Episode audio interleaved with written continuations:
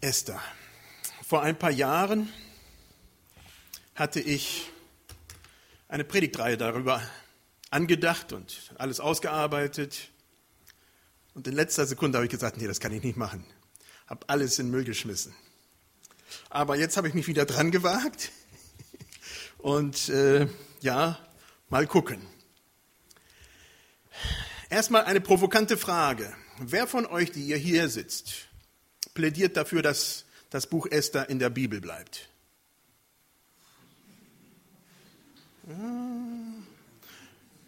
Wer da von euch plädiert dafür, dass wir das aus der Bibel rausnehmen? Eine Person. Die hat sich wahrscheinlich schon eher damit auseinandergesetzt. Es ist eine provokante Frage, die sehr viele Juden und sehr viele Christen bewegt hat. Und deswegen werden wir auch heute uns um die Gottesfrage, die dahinter verbirgt, äh, die sich dahinter verbirgt, auch tatsächlich äh, uns mal mit befassen. Also ich finde das Buch spannend und äh, ja, wir wollen uns mal da hinein vertiefen. Was ist das Buch Esther? Das ist die erste Frage, die vielleicht dahinter steht.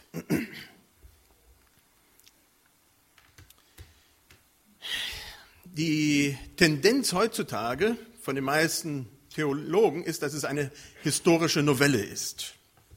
Es teilt sich natürlich in zwei Bereichen ein.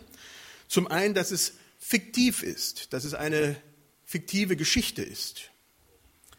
Ähm, da sind so verschiedene Sachen, die da drin sind, die ja einen in diese Richtung führen. Zum einen werden Zahlen sehr bedeutungsvoll benutzt. Das wird ja sowieso in der Bibel gemacht, aber hier noch viel mehr als im Rest der Bibel. Paare oder gegensätzliche Paare oder die Zahl sieben spielen eine sehr, sehr wichtige Rolle. Zum anderen die ganze Geschichte zwischen Haman und äh, ja, Mardochai. Äh, Haman, der, äh, oder nee, ich gehe mal zurück auf Ahasveros zuerst, den König, der zuerst sehr positiv und stark dargestellt wird, der seine Königin vom Hof weist, weil sie nicht äh, die Ordnungen hält. Ja, und nachher wird er relativ, ja, dargestellt, als ob er so ein Waschlappen ist, der gar nichts durchzieht und Hamann macht alles. Also es sind so verschiedene Sachen, die da dargestellt werden, ähm, ja, die tendenziell sagen, ja, das muss alles nicht unbedingt der Wahrheit historisch entsprechen, äh, sondern können eher kann ein literarisches Werk sein. Auf alle Fälle ist es eine Geschichte, egal wie, im fiktiven Bereich, die sich sehr gut lesen lässt und die auch ähm, ja, vom hohen literarischen Wert ist. Warum nicht nur Fiktion? Weil sehr viele von den Fakten ganz eindeutig historisch sind. Vieles davon kann untermauert werden, äh, einiges natürlich nicht. Das liegt auch daran, dass es sehr lange her ist, aber dass Könige damals äh, durchaus ihre Königin mal auswechselten und eine andere dann genommen haben, das ist nachgewiesen. Oder dass die Könige relativ extensive Harems hatten, das ist auch durchaus nachgewiesen. Das brauchen wir nur bei David und Salomo gucken. Also das war nichts Neues. Oder ganz viele andere historische Details, die da erwähnt werden. Äh, ja, deuten darauf hin, klar, das ist ganz eindeutig auch mitten in Geschichte hineingeschrieben.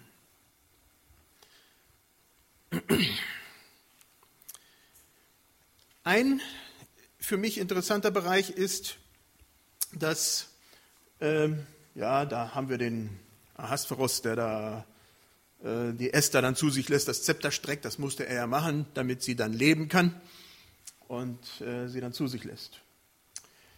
Ähm, die, ein interessantes Detail für mich ist, dass die Bibelübersetzung, die wir benutzen, die wir in der Bibel haben, im Buch Esther von der Septuaginta stammt.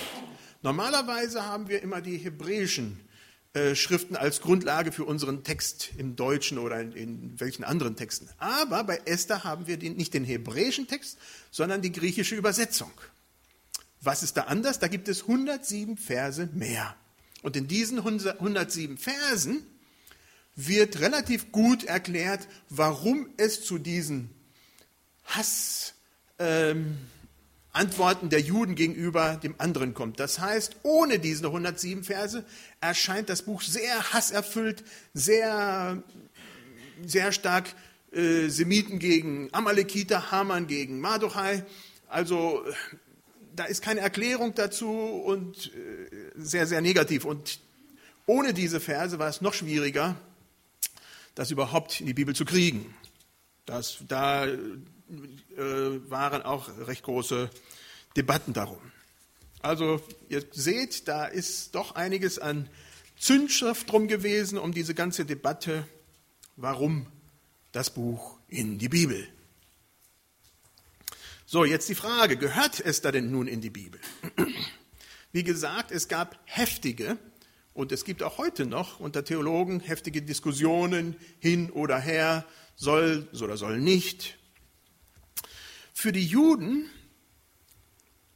war es oder ist es bis heute noch die einzige Erklärung für das Purimfest, für das Fest, das sie jährlich feiern und insofern viel, viel wichtiger noch schlussendlich als für uns Christen. Aber auch von den Juden hat es immer wieder welche gegeben, von den Rabbinern, die gesagt haben, nein, äh, wir zweifeln an, dass das tatsächlich äh, die Herkunft des Purimfest ist. Und insofern war auch da Zweifel von Anfang an, soll's oder soll's nicht rein. Es war eine lange Debatte. Gegen die Annahme in die, in die Bibel oder ins biblische Kanon sind dann folgende Punkte aufgeführt worden oder kann man dagegen aufführen. Es ist in den frühen kanonischen Schriften nicht drin.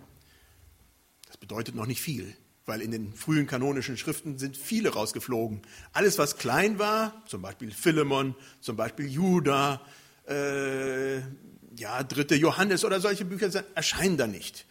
Einfach weil die noch gar nicht so stark zirkulierten in den christlichen Gemeinden um die Zeit nach Jesu. Das heißt, da, da, da war noch gar nichts abgeschlossen, aber vieles lag daran, dass es gar nicht so zirkuliert hat. Aber da in den ersten äh, Zusammenfassungen, wo man gesagt hat, okay, was könnte oder was könnte nicht rein, da war es noch nicht drin. Ja, das Buch Esther wird im Neuen Testament so überhaupt nicht erwähnt. Aber auch andere Bücher werden nicht erwähnt. Jesus, wenn er das Alte Testament erwähnt, äh, erwähnt halt eben die Dreiteilung. Das Gesetz, also die fünf Bücher Mose, die Geschichtsbücher und die Propheten. Äh, näher geht Jesus gar nicht auf die Bücher ein normalerweise, es sei denn, er zitiert mal was von den Psalmen oder so. Ähm, und so ist es auch mit vielen anderen. Da werden zwar relativ viele Bereiche vom Alten Testament erwähnt, aber noch lange nicht alle. Das größte Problem vielleicht ist, dass es das einzige Buch der Bibel ist, wo Gott nicht erwähnt wird. Gott kommt nicht vor. Gott ist nicht da. Er, in keinem Wort ist da ein Gottesbezug drin. Und das ist für viele halt eben schon ein großes Problem gewesen. Ja, in jedem anderen Buch der Bibel wird Gott erwähnt, aber im Estherbuch nicht. Ja, ich muss sagen, das ist ja auch etwas, was mir ja öfter mal zur Last gelegt wird, wenn ich mal gepredigt habe und irgendwann einmal entweder Jesus Christus oder Gott nicht oft genug erwähnt habe, dann kriege ich auch bumm, einen auf den Deckel. Also das ist auch mit Esther der Fall.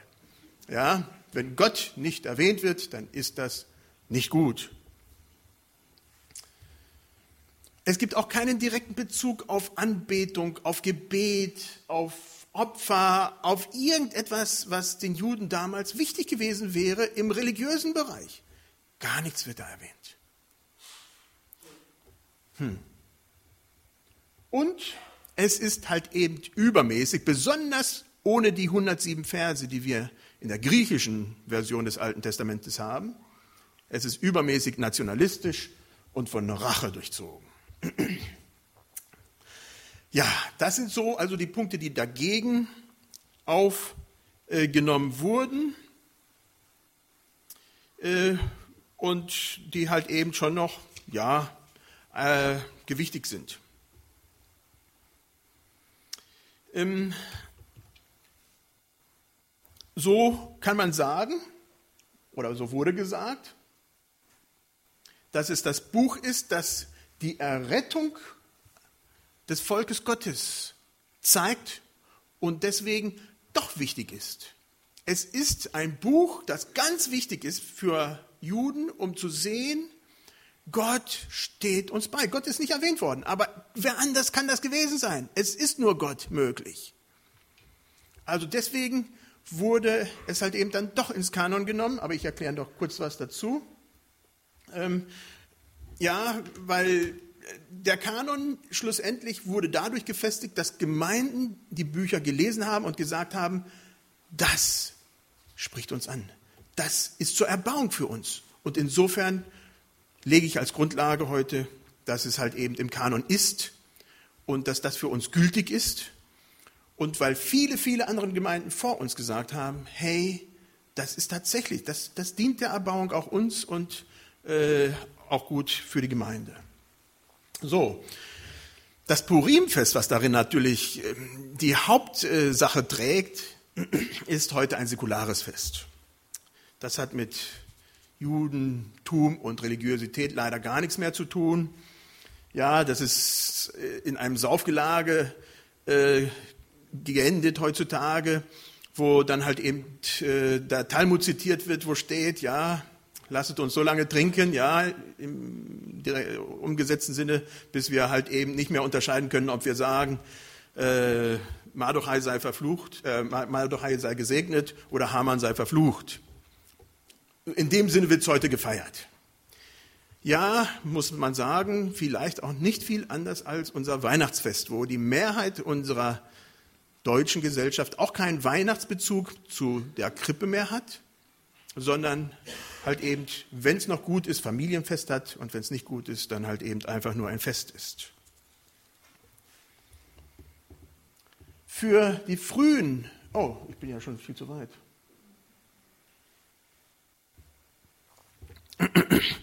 Für die frühen, äh, ah, Entschuldigung, ich, ich mache noch einen Sprung, Sprung zurück. Äh, das Buch Esther hat von den einigen halt eben Kritik bekommen, wegen des Inhaltes, der darin ist, das heißt, weil es rassistisch ist, weil es äh, den Kampf zwischen Amalek und Juda sehr klar darstellt, zwischen Haman und Mardochai, weil es halt eben sehr negativ geprägt ist, weil Liebe fehlt, weil Barmherzigkeit fehlt.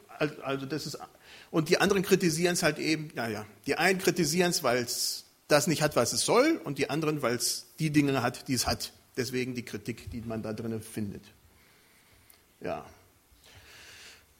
Viele, ich äh, erwähne noch einmal den Punkt, äh, dass doch ähm, viele Christen sich auch schwer tun, weil, es, äh, weil das Buch eventuell fiktive Gedanken haben könnte. Ich will jetzt überhaupt gar keine Anmaßung darüber machen, was denn nun schlussendlich das Buch Esther ist, weil das, da können sich andere darüber unterhalten und darüber streiten. Aber ich würde trotzdem uns äh, ja, ermutigen, einen offenen Gedanken darüber zu haben, ob es nun eine äh, äh, Novelle, eine historische Novelle ist oder was immer auch es ist. Jesus benutzt auch Parabeln, um einen Punkt rüberzubringen. Und was er da tut, das könnte genau das Gleiche sein, was halt eben in Esther geschieht, dass eine Geschichte genommen wird, damit ein Punkt, eine geistliche Wahrheit vermittelt wird.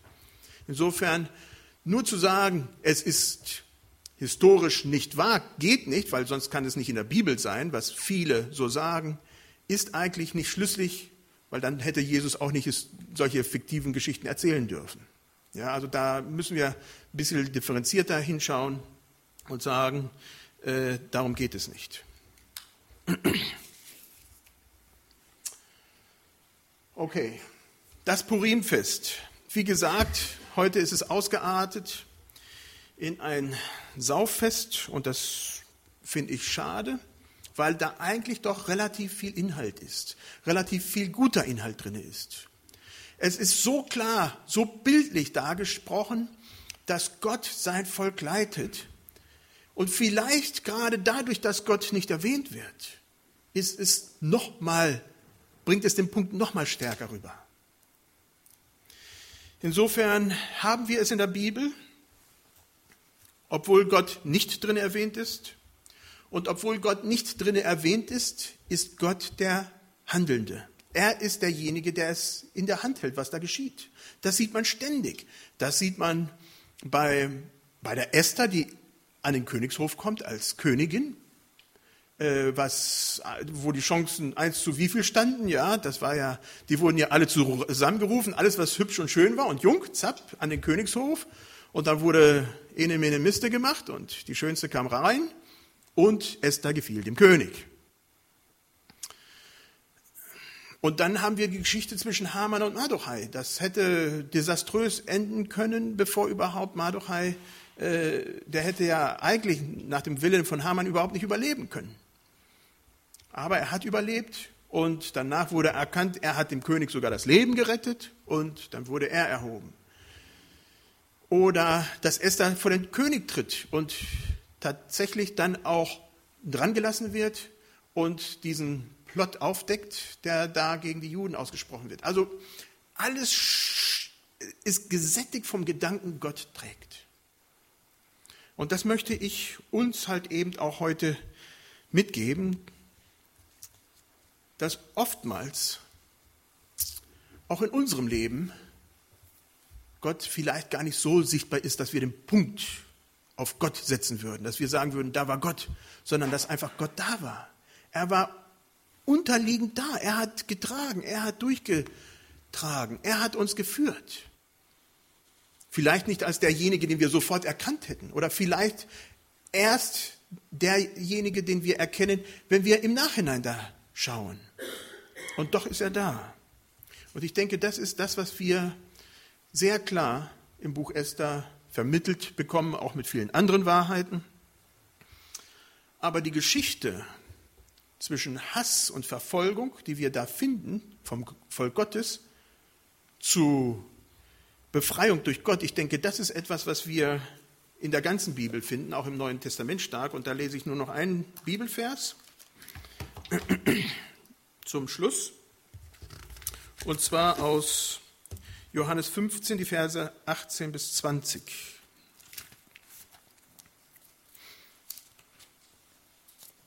Da steht, denn wenn euch die Welt hasst, so wisst, dass sie mich vor euch gehasst hat. Wäret ihr von der Welt, so hätte die Welt das ihre lieb. Weil ihr aber nicht von der Welt seid, sondern ich euch aus der Welt erwählt habe, darum hasst euch die Welt. Gedenkt an das Wort, das ich euch ge gesagt habe. Der Knecht ist nicht größer als sein Herr. Haben sie mich verfolgt, so werden sie auch euch verfolgen.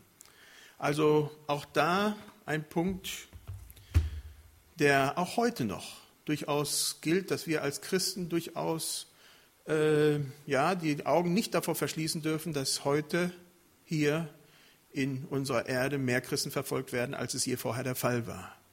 Hat die Welt, äh, wir folgen Jesus Christus nach und sie hat ihn halt eben verfolgt und so sollen wir uns nicht wundern, wenn es auch mal so ist. Bei uns in Deutschland ist es ausnahmsweise mal der Fall nicht aber viele leiden drunter und da finden sich die Geschichte von Esther wieder ganz, ganz bildlich da, wo Menschen, die auch in schwierigen Zeiten sind, von Gott durchgetragen werden und Erlösung erfahren.